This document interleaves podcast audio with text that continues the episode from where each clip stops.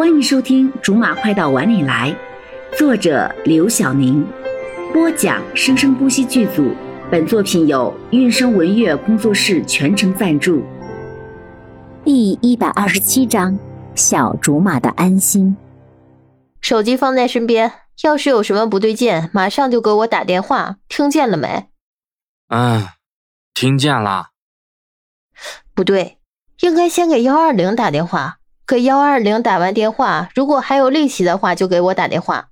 等下啊，我把我的信息写在纸上，留在这里，这样幺二零来的时候就知道联系谁了。张玉新这次没有阻止柠檬，只是笑盈盈的看着柠檬手忙脚乱的忙来忙去，看来自己这场病生的太值了。又抬头看看罗少，还是一脸的淡然。所以说，他这个经历真的很无聊，也很可怕。永远都看不出来他的情绪，让张月心就算是想跟他争，都不知道从哪里下手。那我们真的走了？柠檬最后都已经快走到门口了，又不甘的回头看了一眼。真的不用人陪着你？我不方便的话，让罗少陪你也行啊。真的没关系，快回去吧，我累了。柠檬出去后，罗少礼貌的点了下头，好好休息。我们明天来看你，罗经理慢走。门被缓缓关上，终于隔绝了里面和外面的人。路上，罗少一言不发，柠檬一个人叽叽喳喳的说个不停。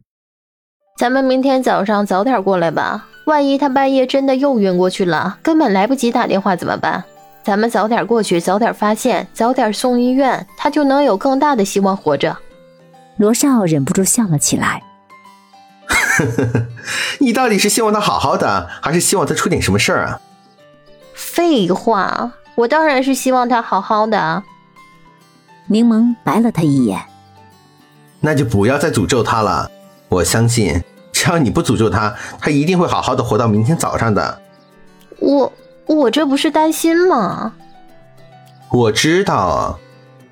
柠檬突然想起前一段时间罗少因为张月心生气的事情。小心一点的问：“你，你不介意吧？怎么这么说？上次你不是……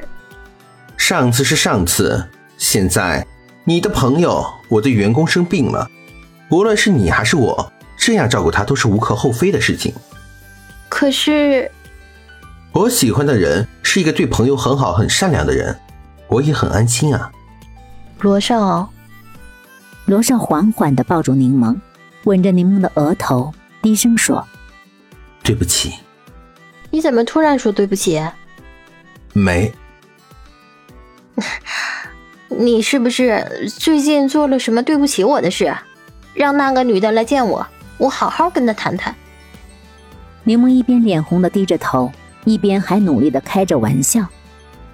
上一次我不该那么跟你说话，让你伤心了。你确实不该那么说，而且他真的很伤心，非常的伤心。这个世界上所有的人都可以瞧不起他、侮辱他，只有罗少不行，因为所有瞧不起他的、侮辱他的人，他都会还回去。可是罗少，他还不起。嗯，我错了。第二天一大早，柠檬都没有等罗少，一睁眼睛就赶紧赶到了酒店，确认张月心的生死。看到给自己开门的张月心，大叫着：“嗨，你还活着？”张月心捂着耳朵说：“是，我活着。你这是开心还是失望啊？”“开心呗！你要是死了，我岂不是成了第一嫌疑人？我还信不着别人，到时候自己给自己辩护，很烦的。”“我就当你是在关心我吧。”嗯，我就是在关心你，你怎么开心就怎么想。柠檬笑呵呵的举起手里的餐盒，献宝似的说：“看，我给你带了早餐，快吃吧。”柠檬一打开盒子，整间屋子马上都飘出了香味。这早餐真是丰盛。张月心看着这两盒子已经可以媲美晚餐的食物，不知从何下口。我以为会是粥之类的东西呢。我最讨厌别人看病人带的却是什么都没有的白米粥了，什么味道都没有，要怎么喝得下去啊？看，一大早的，我跑了好多地方才买到呢。你要是敢剩下一点点，哼！